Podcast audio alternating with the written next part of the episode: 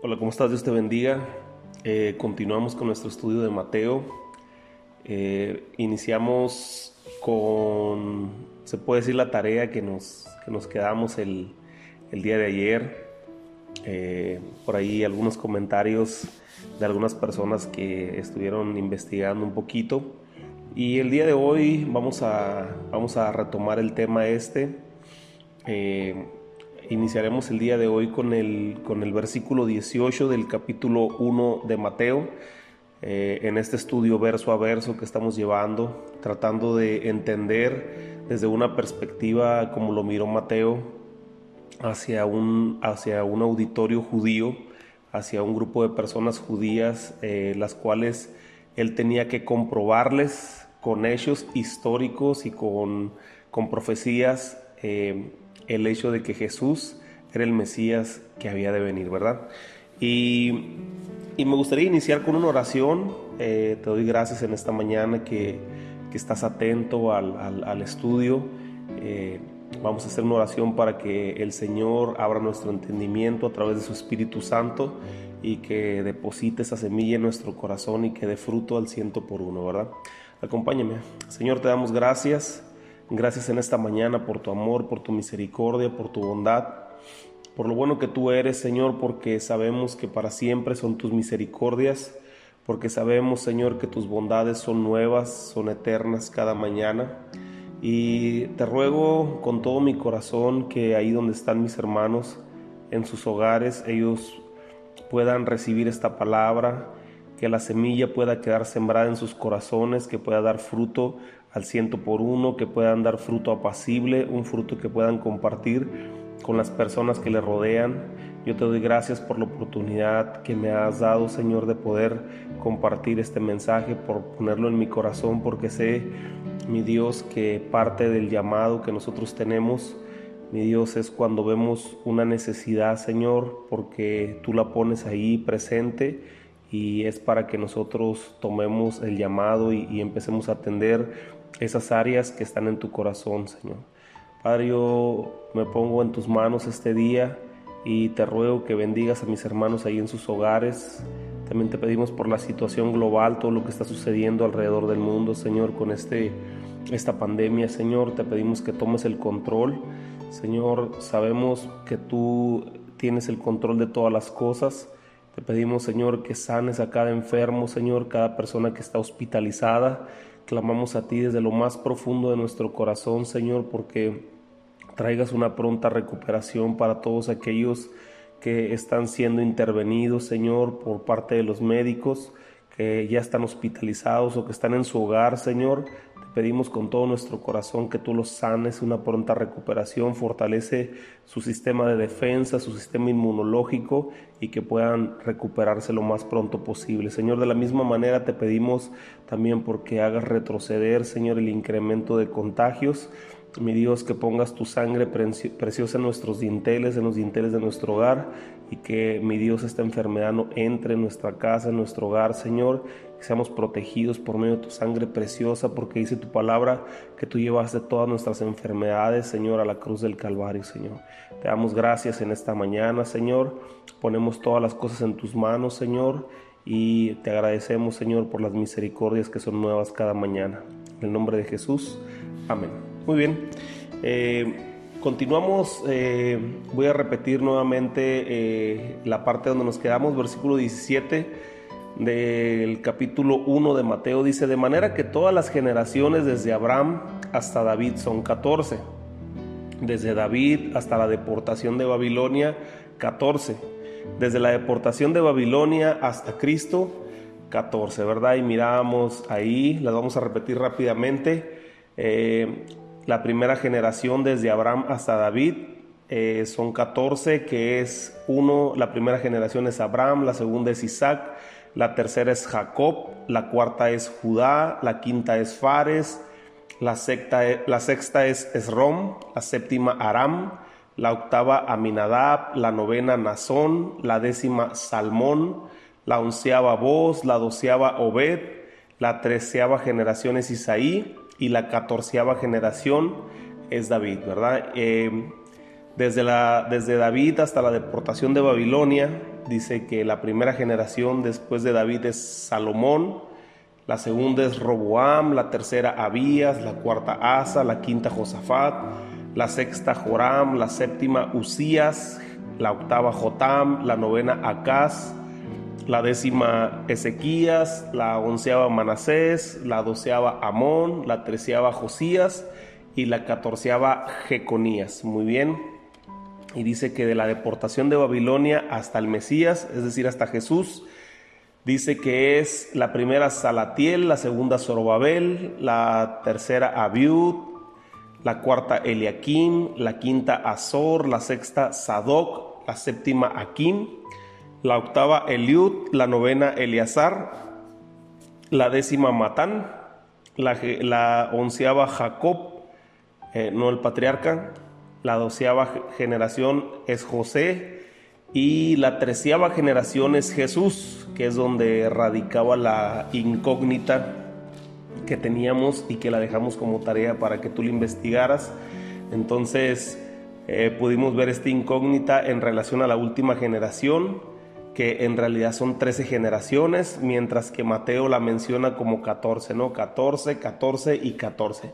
Entonces nos preguntamos en, en, el día de ayer es que si Mateo tenía algún error o cometió un error este gran contador, este gran publicano ¿verdad? Este hombre profesional en, en, todo lo relacionado a la contabilidad. Nos preguntábamos si tuvo un error en lo que estaba haciendo.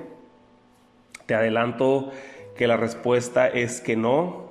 Y la pregunta aquí que surgiría entonces, ¿cuál sería el detalle de que la última generación únicamente se mencione a 13 personajes cuando debería ser 14? Bueno, como este es un estudio eh, el cual son comentarios bíblicos de cada versículo, recordando que estamos a dos mil años de distancia de, cuando se escribieron estos, estos, estos libros, ¿verdad?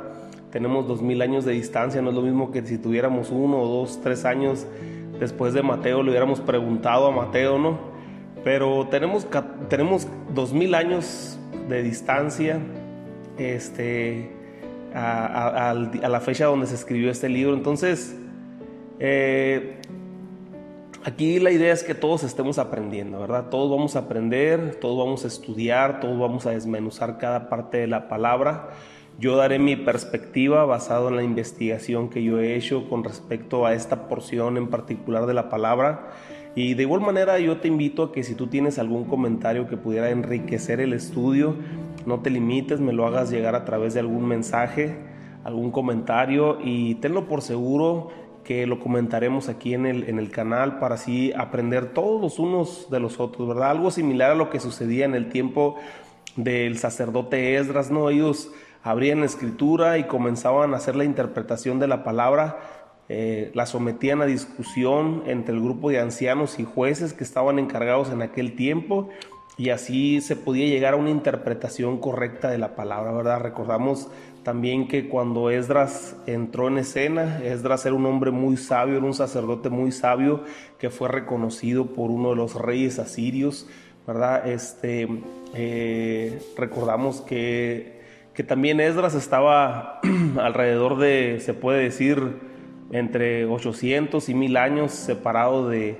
de, de cuando Moisés recibió los, los mandamientos y todas las instrucciones que, recibió de parte de Dios en el, en el, monte Sinaí. Entonces mil años después, 800 mil años después, aparece Esdras en, escena y de alguna manera se tenían algunas dudas, ¿verdad?, con respecto a la, a la palabra, ¿verdad? Entonces se sometía a, una, a una plática, a un debate este, para llegar a un acuerdo. Entonces, eh, no como sucede en estos tiempos, ¿no? Que de repente alguien saca una interpretación de la palabra y a veces se aferra, ¿no? La persona a que es la interpretación correcta, la única interpretación correcta, ¿verdad? Y después eh, esta persona la enseña como una verdad y la cual puede ser en muchas ocasiones un grave error, ¿no? Se, a veces se han predicado cuestiones que se asumen como correctas, pero en realidad hay un error cuando la miras desde diferentes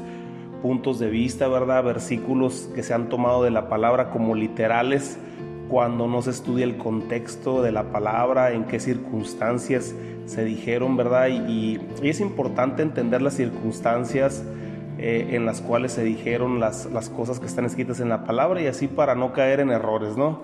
pero pues muchas veces se les hace, eh, se, les, se, nos hace o se les hace ver a las personas, ¿verdad? Eh, eh, los puntos esos se, se, tratan de debatir, pero si la persona cierra su corazón a verlo de diferentes puntos de vista, pues asume su interpretación como que es la correcta y eso puede ser catastrófico para la enseñanza de la palabra, ¿verdad? Entonces tenemos que tener cuidado como maestros de la palabra cuando enseñamos porque dice la palabra de Dios en Santiago, ¿verdad? Dice, no, que no nos hagamos entre nosotros muchos maestros, dice, sabiendo que recibiremos mayor condenación, ¿verdad? Entonces, bajo esa, bajo esa instrucción que da Santiago, ¿verdad? Tenemos que tener mucho cuidado al momento de interpretar la palabra. Entonces, por eso que te digo, ¿verdad? Yo te voy a dar mi punto de vista, mi perspectiva en tres puntos, en tres, este, tres panoramas diferentes por los cuales se escribió eh, estas 14 generaciones, lo que menciona Mateo, y por qué falta una generación, ¿verdad? A, la vista de nosotros, a la, a la vista de, a la simple vista en la revisión de la palabra, ¿no? Entonces, recuerda también que el apóstol, el, apóstol Pedro dijo en, en, su segunda carta, Pedro, 1, 20 y 21, ¿verdad? Dice, entendiendo primero esto, ¿verdad? Que ninguna profecía de la escritura es de interpretación privada, porque nunca la profecía fue traída por voluntad humana, sino que los santos hombres de Dios hablaron siendo inspirados por el Espíritu Santo. Así que si alguno llega y te dice, esta es una revelación divina, es una revelación que viene de parte de Dios y, no se la, Dios no se la ha dado a nadie más que a mí, entonces prende el foco de alerta y analiza lo que te va a decir para ver qué tan cierto es lo que te va a explicar esta persona y una recomendación es llévalo a la luz de la palabra, ¿verdad? La luz, la palabra es luz y todo lo que, todo lo que se diga, todo lo que se predica, todo lo que se enseña es cuestionable a la luz de la palabra. La palabra es nuestro, nuestra, nuestro termómetro, nuestra, nuestra regla con la que vamos a poder medir todas esas cosas, ¿verdad? Bueno, entonces quiero darte tres puntos de vista para resolver este enigma en el cual estamos metidos ahorita con el estudio de, Mateo.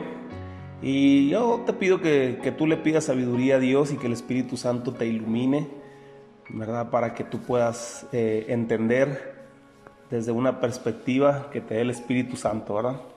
Entonces, el primer punto es eh, que yo te quiero explicar, la primera perspectiva de tres que te voy a explicar es que, que en Mateo menciona en, el último bloque, únicamente menciona eh, 13 generaciones, pero, o sea, en la contabilidad te da, 13, te da 13 generaciones, pero en realidad si tú las, bueno, si tú las cuentas te da 13 generaciones, pero en realidad las menciona como si fueran 14, ¿no? Y es que esta, esta explicación a mí me gustó mucho, creo que eh, en él podemos encontrar una respuesta acertada, pero pues como te digo, no definitiva, ya que hay otras dos que estaremos analizando ahorita y que también son muy convincentes, ¿verdad? Entonces, eh, la generación, las generaciones las explico de esta siguiente manera. La primera es el último bloque, desde la deportación de Babilonia hasta Jesús. Entonces, la primera es la primera generación después de, de la deportación de Babilonia es Salatiel, Zorobabel, la tercera es Abiud, la cuarta Eliakim, la quinta Azor, la sexta Sadoc, la séptima Akim, la octava Eliud, la, eh, la novena generación es Eleazar, la décima Matán, la onceava Jacob, como te mencionaba, no el patriarca, sino Jacob, otro Jacob, la doceava generación es José, la terciava generación es el Espíritu Santo y la catorceava generación es Jesús, ¿verdad? Entonces, ¿cuál es la justificación para esta explicación? Bueno, recordemos que para el pueblo judío era de suma importancia la genealogía. Eh, es por eso que Mateo, teniendo un auditorio judío, tenía que justificar el derecho legal que le correspondía a Jesús, ¿verdad? Entonces, Eh, así es la única manera que podía justificar lo que había profetizado, lo que se le había profetizado a David, ¿verdad? Que sería perpetuado el reino en su descendencia. Entonces José, siendo el padre o tutor de Jesús, ¿verdad? El, esposo de María, le daba la cobertura legal ante el pueblo judío y así se, y así se reconocido como un descendiente del linaje de David, de la tribu de Judá. Es bastante interesante esta perspectiva porque a fin de cuentas lo importante es que el Espíritu Santo es el que deposita la semilla para así, que, para así eh, provocar que sucediera el milagro de la concepción divina, ¿verdad?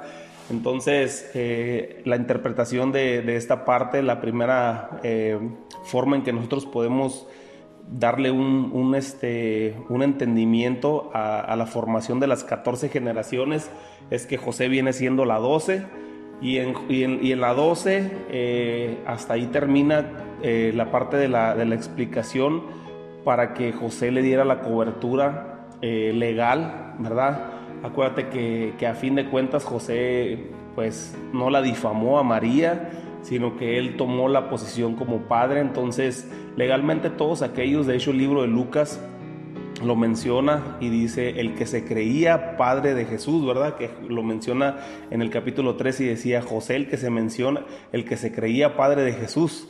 ¿Verdad? ¿Por qué? Porque él ya le dio la cobertura, la cobertura legal, entonces ya no había problema porque Jesús se identificara como, como judío de una descendencia de la tribu de Judá y directamente de la casa de David, ¿no? ¿Verdad? Entonces, la treceava generación en esta explicación, eh, la número 13 es que el Espíritu Santo es donde el Espíritu Santo pone la semilla y la, para que así la catorceava generación eh, naciera Jesús, ¿verdad? Es una explicación bastante interesante, me gustó mucho, ¿verdad? Pero como te digo, no es la, no es la absoluta. Eh, ahorita miraremos las otras dos y ya tú sacarás tus conclusiones, ¿verdad? La segunda explicación es un poquito más extensa y, quiero que me pongas mucha atención, ¿verdad? Porque es muy, muy, muy interesante, es muy sorprendente, eh, ¿verdad? Y, yo sé que te va, te va a gustar mucho esta también. Y la segunda explicación radica en la genealogía, radica que en las genealogías tan diferentes que se exponen tanto en Lucas 3 y Mateo 1, si tú las revisas te vas a dar cuenta que, que Lucas 3 y Mateo 1, eh, según mencionan las genealogías de Jesús, pero en realidad eh, son muy diferentes en todos los aspectos, son muy, muy diferentes. Entonces te surge la pregunta, entonces, ¿cuál será la correcta, no?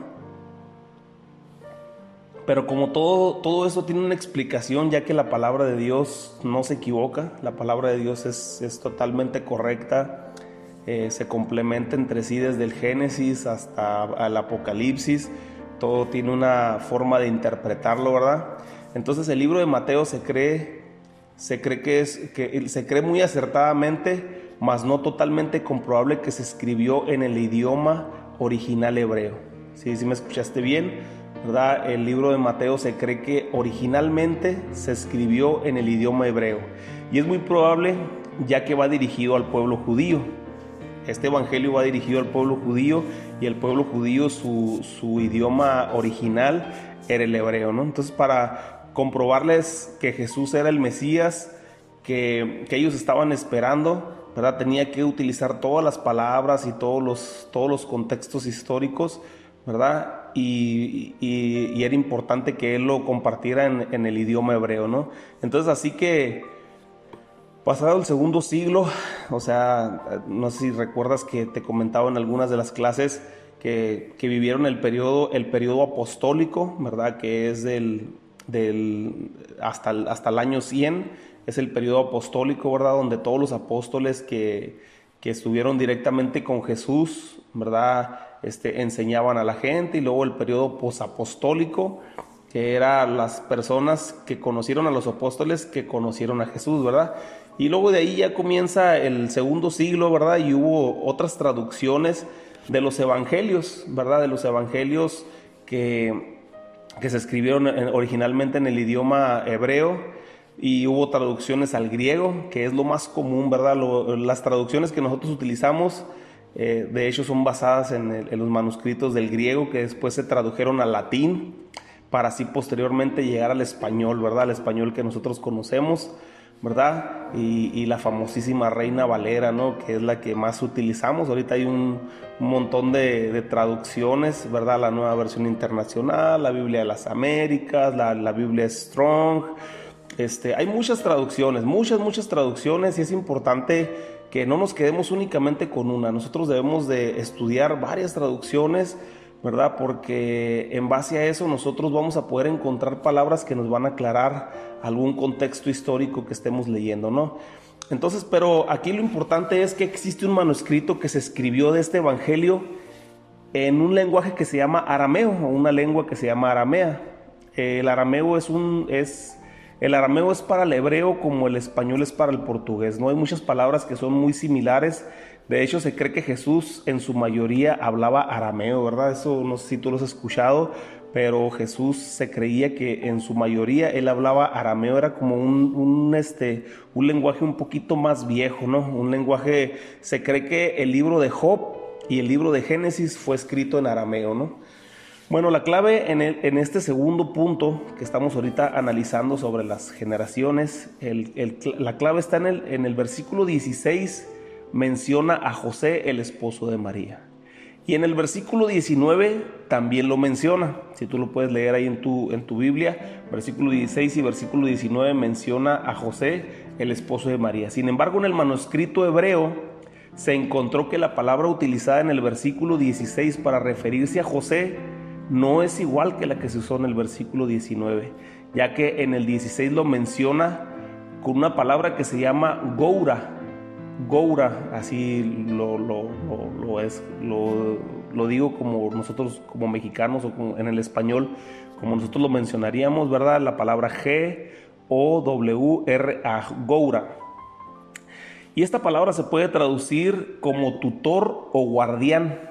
Entonces en el versículo 16 se menciona a José como un tutor o un guardián. Y en el versículo 19 se usa la palabra Balá, que significa esposo. Entonces lo que nos da como conclusión es que el José que se describe en el versículo 16 no es el mismo que se describe en el versículo 19 según el manuscrito hebreo, ¿verdad? Del libro de Mateo. Así que no tenemos otra cosa sino un juego de palabras que varió a lo largo de los años con la traducción. Así que el versículo 16, si lo ponemos como se cree en base a este manuscrito hebreo, quedaría de la siguiente manera, ¿verdad? El versículo 16 diría así, Jacob engendró a José, tutor o padre de María, de la cual nació el llamado Cristo. Entonces, quedaría de la siguiente manera la genealogía, ¿verdad? La primera generación, después de la, después de la deportación a la deportación de la deportación a Babilonia hasta el Mesías, que haría la primera generación como Salatiel, la segunda como Zorobabel, la tercera Abiud, la cuarta Eliakim, la quinta Azor, la sexta Sadoc, la séptima Akim, la octava Eliud, la novena generación Eleazar, la décima Matán, la generación once sería Jacob, la generación doce sería José, ¿verdad? José, el guardiano, tutor, ¿verdad? O padre en este caso de, de María, la treceava generación sería María y, el, y la catorceava generación sería Jesús, ¿verdad? Aquí lo raro es que se pone a una mujer dentro de la genealogía, cuando a lo largo de estas genealogías se considera únicamente a los hombres como cabeza de las genealogías. Sin embargo, también recordamos que Mateo hace mención de algunas mujeres, ¿verdad? En su genealogía hace mención de Ruth, de, de Raab, ¿verdad? Y Tara también, que también eran mujeres sin embargo, él creyó prudente mencionarlas, ¿verdad? Entonces, así esta genealogía eh, se convierte no en la genealogía de José, sino se convertiría entonces en la genealogía de María, ¿no? Eh, no, sería el esposo de, María, sino sería en la genealogía de María. Eh, a diferencia de la genealogía que se menciona en Lucas capítulo 3, que es como es totalmente diferente, si tú la mencionas, muchos nombres no coinciden, ¿verdad? De hecho, la mayoría de nombres no coinciden. Se le atribuye a que Lucas menciona la genealogía de José, ¿verdad? El esposo de María. Entonces es bastante interesante y para pensar ya que de repente te van a salir personas que te van a querer confundir, ¿verdad? Tú en el estudio de la palabra siempre hay personas que te van a querer confundir y te van a decir que la palabra tiene muchos errores y te van a sacar textos como este, ¿verdad? Pero, pero tenemos que entender que la palabra de Dios jamás se equivoca, ¿no? Es por eso que es importante ir a las palabras originales del griego o el hebreo, ¿verdad? O el arameo donde se escribieron las, los manuscritos originales. Eh, a mí me gusta utilizar mucho una Biblia de estudio que la puedes encontrar gratis ahí en Play Store, se llama, se llama la Biblia de Estudios, se llama Strong, y esta Biblia te pone palabra por palabra la traducción, eh, en el Nuevo Testamento la traduce palabra por palabra eh, del griego al, inglés, nada más que está en inglés, este, es el único detalle, ¿verdad? Pero con un buen traductor ahí que te encuentres en, en internet lo puedes estar convirtiendo. Y y el Antiguo Testamento lo, lo, traduce palabra por palabra del hebreo, porque el Antiguo Testamento es así comprobadísimo que todo se escribió en hebreo original. Entonces el hebreo eh, lo, lo, menciona todo en el Antiguo Testamento al inglés también. Entonces te va a ser de gran utilidad. Yo te recomiendo que ahora que estás iniciando en este estudio, ¿verdad? Te vayas ah, haciendo de herramientas que te van a ir ayudando poco a poco a, aprender poquito más, ¿no? Entonces, así que esta segunda explicación también es muy competitiva con la primera. Entonces, pues yo te invito a que saques tus conclusiones, ¿verdad? Y finalmente la tercera, la tercera explicación, ¿verdad? La tercera que, que encontré es que Mateo menciona una genealogía de sangre que sigue la línea de José, ¿verdad? Que en este caso José eh, en esta última tercera explicación, José sería el esposo de María, ¿verdad? El, hombre que al último le dio la cobertura como esposo, ¿verdad? Finalmente, eh, en esta eh, Mateo, como va dirigido a los judíos y los judíos, era importante que, se pudiera rastrear la, la ascendencia de sangre, entonces menciona la línea de José, que al final de cuentas era legalmente el padre de Jesús. ¿Verdad? Para, todos los asuntos que, eran competentes a que Jesús tenía eh, heredad dentro del pueblo de Israel. Y, aquí en este comentario, ¿verdad? En este tercer punto, se hace mención que Mateo únicamente usa el número 14, 14, 14, ¿verdad? Como lo dice en el versículo 17. Eh, lo vamos a leer, dice, de manera que todas las generaciones desde Abraham hasta David son 14, desde David hasta la deportación de Babilonia son 14 y desde la deportación de Babilonia hasta Cristo son 14, ¿verdad? Y se cree que solo lo hizo por el significado que tenía el número 14 para el pueblo judío, ¿verdad?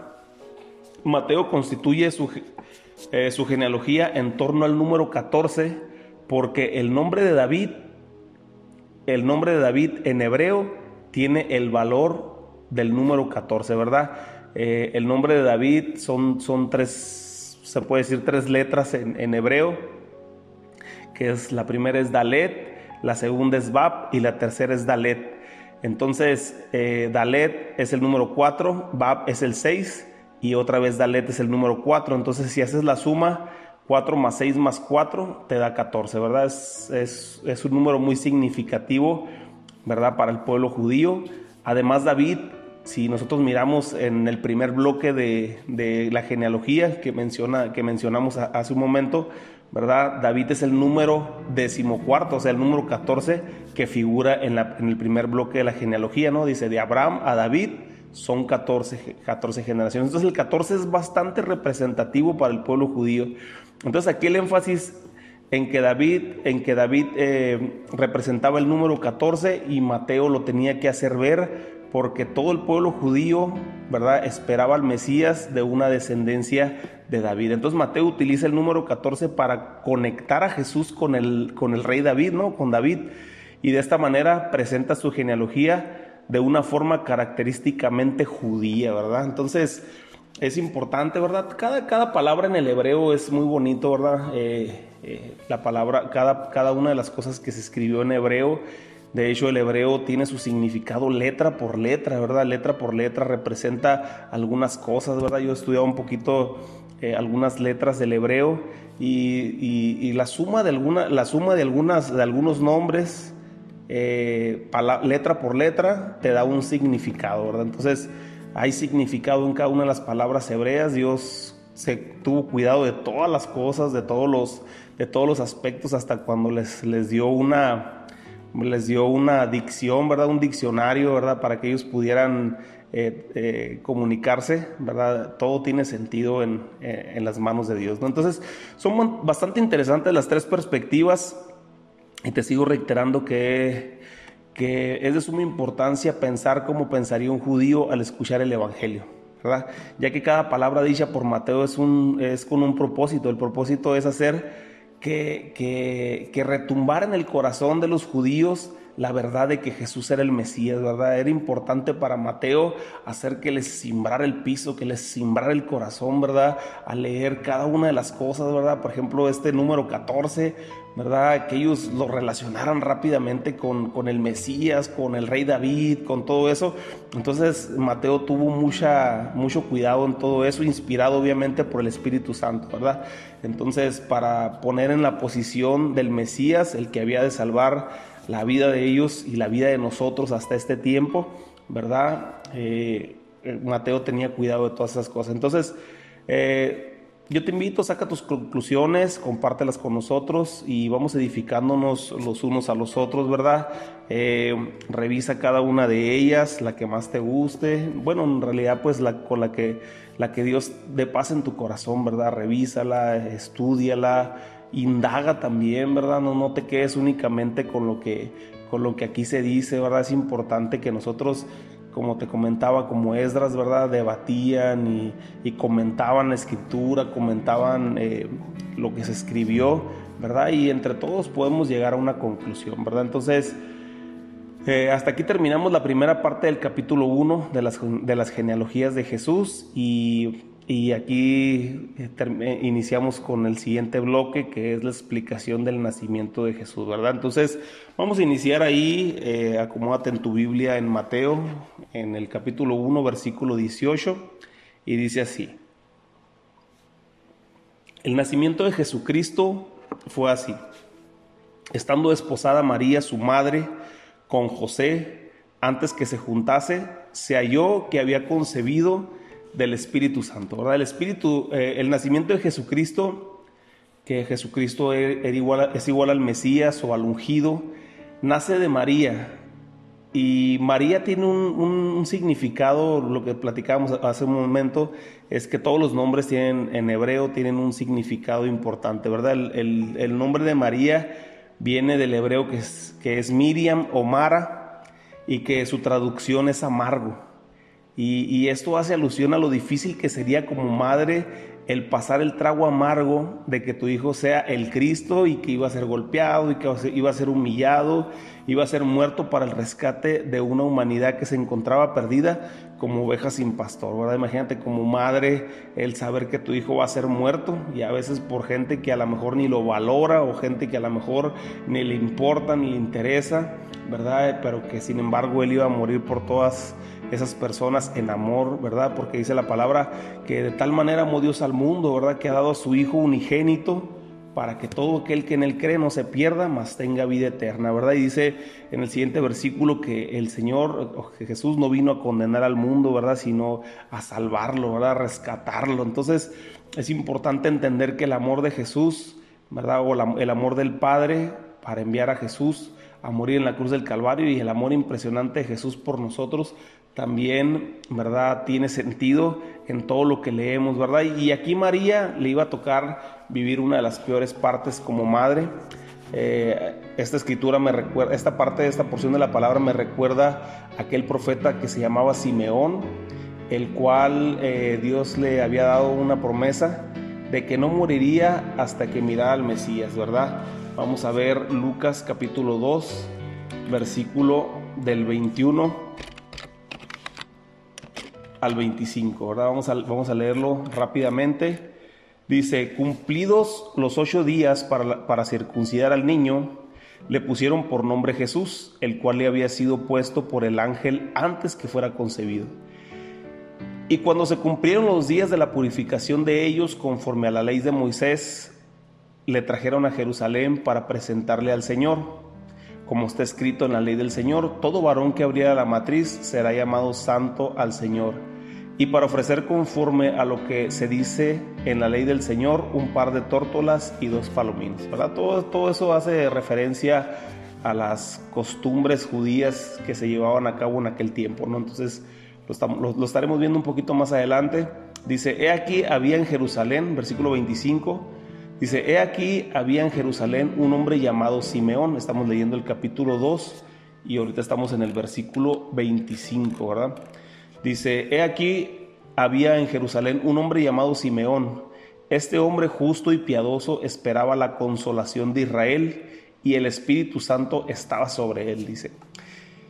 Y le había sido revelado por el Espíritu Santo que no vería la muerte antes que viese al ungido del Señor. Y movido por el Espíritu, vino al templo y cuando los padres del niño Jesús lo trajeron al templo, para hacer por él conforme al rito de la ley, él lo tomó en sus brazos y bendijo a Dios diciendo, ahora Señor, despides a tu siervo en paz conforme a tu palabra, porque han visto mis ojos tu salvación, la cual has preparado en presencia de todos los pueblos, luz para revelación a los gentiles y gloria, y gloria de tu pueblo de Israel. Dice el versículo 33, y José y su madre estaban maravillados de todo lo que se decía de él.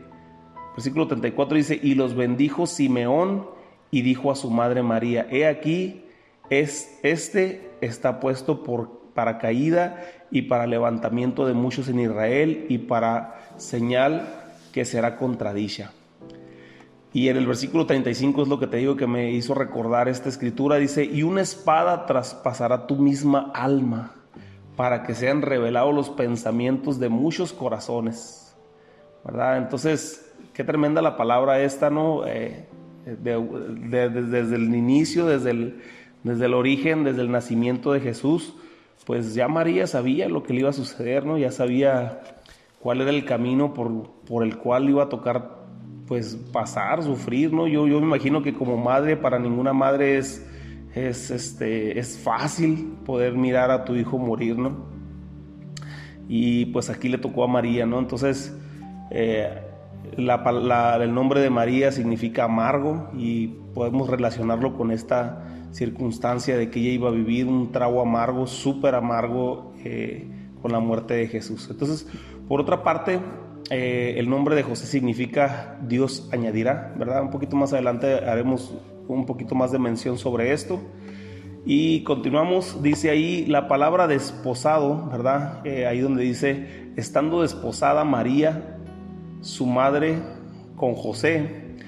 Aquí la palabra desposada tiene una interpretación muy profunda, ya que en la cultura judía el matrimonio se lleva a cabo en dos etapas. La primera era que ellos hacían una ceremonia donde firmaban un acuerdo, que es la parte, la parte donde estaba eh, María hasta el punto donde salió embarazada por obra del Espíritu Santo, ¿verdad? Ellos hacían un acuerdo, una ceremonia donde firmaban un acuerdo y ellos estaban comprometidos a guardarse el uno para el otro, mientras tanto se hacían los preparativos para la boda. Entonces se dividía en esas dos partes el, el matrimonio. Entonces, ¿qué es lo que hacía el joven? El joven se iba a preparar una casa para la futura esposa. El padre del joven le daba una parcela para que construyera una casa y, mientras tanto el padre supervisaba la obra, ¿no? Estaba ahí mirando que su hijo la construyera bien y con las características importantes y que fuera buena calidad y todo eso, ¿no?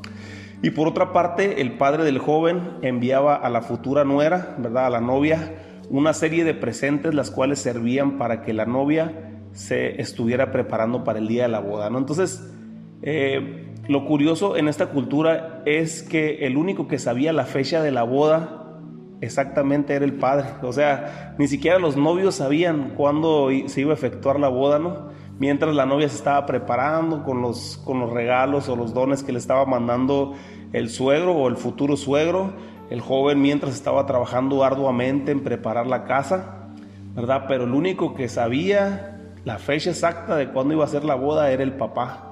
Entonces era, era parte de la, de la cultura de lo que se vivía en ese tiempo. Entonces cuando el padre consideraba que ya estaba listo todo para para la boda, enviaba al joven por su novia y el padre ya había, ya había preparado el banquete y la novia debía estar preparada en cualquier momento para que cuando el novio llegara por ella, ¡pum!, vámonos a casarnos, ¿no? Entonces dice que regularmente el novio era enviado en una noche, ¿verdad? Porque pues, ya sabemos que las fiestas regularmente se hacen por la noche, entonces regularmente cuando el padre enviaba a la novia, enviaba al joven por la novia para que la llevara a la fiesta, ¿verdad? Pues el padre ya, habían, ya se había encargado de todo, ¿no? De todo el banquete, de todas las de todos los invitados, de la comida, de todo, todo ya estaba encargado de todo, entonces ya nomás le decía, vete por la novia y tráetela. Entonces, ¿Qué te recuerda esto? Yo te quiero preguntar ahí donde tú estás, quiero que medites en, esta forma de, de, hacer las cosas, ¿verdad? El matrimonio, cómo lo hacían los judíos en aquel tiempo. Y quiero que, te, quiero que te preguntes a qué hace referencia o cómo lo podemos aplicar nosotros, ¿verdad? Esto prácticamente es lo que hizo Jesús en la última cena. Dice la palabra de Dios que tomó la copa y dijo, esta es la sangre del nuevo pacto. ¿Qué es lo que estaba haciendo en ese momento? Estaba firmando su compromiso con quién? Con la iglesia, ¿no? Estaba firmando su compromiso con la novia, ¿verdad? Así como, como María y José estaban desposados en ese tiempo, haciendo los preparativos para la boda. De esa misma manera, cuando Jesús muere y resucita y, invita a sus, a sus apóstoles, ¿verdad? Para la última cena. Dice que él tomó la copa y dijo, esta es la sangre del nuevo pacto, ¿verdad? Donde estaba firmando ese compromiso con su novia, la iglesia. Entonces Jesús dijo, ¿verdad? En alguna parte dijo, me voy a preparar un lugar para ustedes, ¿verdad? así como el novio se va y prepara la casa, prepara todo lo necesario para que una vez casados, ¿verdad? Puede llevar a vivir a la novia. Entonces así, todo, todo esto tiene sentido, ¿verdad? Todo esto tiene sentido dijo Jesús que, el mero día y la hora de cuándo sería la venida de, del, Mesías, ¿verdad? A recoger a su iglesia, el único que la sabía era el Padre. Entonces dice también que, que, debemos de estar como esas cinco vírgenes prudentes, ¿verdad? Así como la novia debía estar preparada todos los días, todos los días, todos los días para la llegada del novio. Entonces Jesús también nos dijo, ¿verdad? Prepárense, ¿verdad? Había diez vírgenes, y dice, eran cinco vírgenes que eran prudentes y cinco vírgenes insensatas, ¿verdad? Y a las cinco vírgenes prudentes nunca se les acabó el aceite, siempre estuvieron al pendiente, pero había cinco vírgenes insensatas que se les terminó el aceite y cuando fueron a buscar aceite quedaron fuera. Entonces, todas esas eran enseñanzas que daba Jesús apuntando a su venida, ¿no? Entonces, eh, también Jesús dijo que estuviéramos preparados porque Él iba a llegar como ladrón en la noche a recoger a su novia, ¿no? Entonces, así se celebra, así se, se, celebraban las bodas y así va a ser la, celebración de las bodas del Cordero, ¿verdad? Entonces, nos encontramos en, en, la primera parte en este tiempo, en este tiempo de de espera nos encontramos, se puede decir, en la primera parte del matrimonio, ¿verdad? La iglesia como novia desposada está recibiendo los regalos que le envía el Padre, ¿verdad? Los dones del Espíritu Santo para que nosotros estemos preparados para que en cualquier momento llegue el novio, ¿verdad? Tenemos que estar bien ataviados, ¿verdad? Tenemos que estar bien preparados en oración, ¿verdad? En ayuno, en la lectura de la palabra, viviendo una vida en santidad, buscando la presencia de Dios, adorando al Señor día y noche, buscando nosotros estar preparados porque no sabemos exactamente el día y la hora cuando el Señor Jesucristo va a venir a levantar a su iglesia, pero nosotros ya tenemos que estar de antemano preparados. ¿Por qué? No podemos decir que no nos, que no nos dijeron porque la palabra de Dios es muy clara. La palabra de Dios nos los dice en muchas partes, ¿verdad? Que estemos preparados, que estemos listos, ¿verdad? Que en cuanto el Señor venga y se toque la trompeta final, nosotros vamos a ser levantados con Él. Entonces, yo te quiero hacer esta pregunta, ¿verdad? ¿Estás listo en este momento para que si el Señor viene a recoger a su novia, a recoger a la iglesia, nos podamos ir? ¿Estamos listos para que si el día de mañana o hoy mismo en la noche este, las bodas del Cordero se ejecuten, ya estamos listos como esa novia ataviada, como esa novia preparada que se ha preparado con todos los dones, ¿verdad? El Señor nos ha dejado y nos sigue dando eh, regalos impresionantes a través de su Espíritu Santo, a través de los dones, ¿verdad? El Espíritu Santo nos ha dado muchos regalos, ¿verdad? Para que nosotros estemos preparados, ¿verdad? y que demos ese fruto, ¿no? El, fruto del amor, del, de la fe, ¿verdad? De la mansedumbre, de la templanza, todo eso que nosotros lo tengamos bien presente en nuestro corazón, ¿verdad? Entonces, José y María se encontraban en esta etapa, no había, no había habido contacto físico, ¿verdad? Entre María y José, solo un compromiso. Así que María, pues le tuvo que confesar a José que estaba embarazada. y pues José como un buen macho mexicano, ¿verdad? Bueno, era judío, ¿verdad? Pero ¿cómo le podía creer a María si María le estaba diciendo que pues por obra del Espíritu Santo había sido, este, había sido embarazada, ¿verdad? Iba a estar esperando un bebé, pero del Espíritu Santo, entonces pues ahora sí que María le recitaba el, el, libro de Isaías, le recitaba el libro de Isaías y la promesa y tratándole de explicar que ella era parte de la promesa del, del Mesías, ¿verdad? De, de, esa virgen que hablaba, de la cual iba a nacer el Mesías. Pero pues José, en el siguiente versículo vamos a analizar que no quedó muy convencido, ¿verdad? Entonces yo te pregunto, ¿tú qué hubieras hecho en el caso de José? Pero también te dejo con esto para una reflexión, con eso terminamos, ¿verdad? Eh, estate listo, estate listo porque el Señor Jesús viene en cualquier momento a recoger a su iglesia y la pregunta de los 64 mil, ¿estás preparado para ir, para irte con Él? ¿O estamos preparados para irnos con Él? Vamos a orar. Señor, te damos gracias, gracias por tu amor, gracias por tu misericordia. Gracias por tu bondad, gracias por todo lo que tú estás haciendo en nuestras vidas.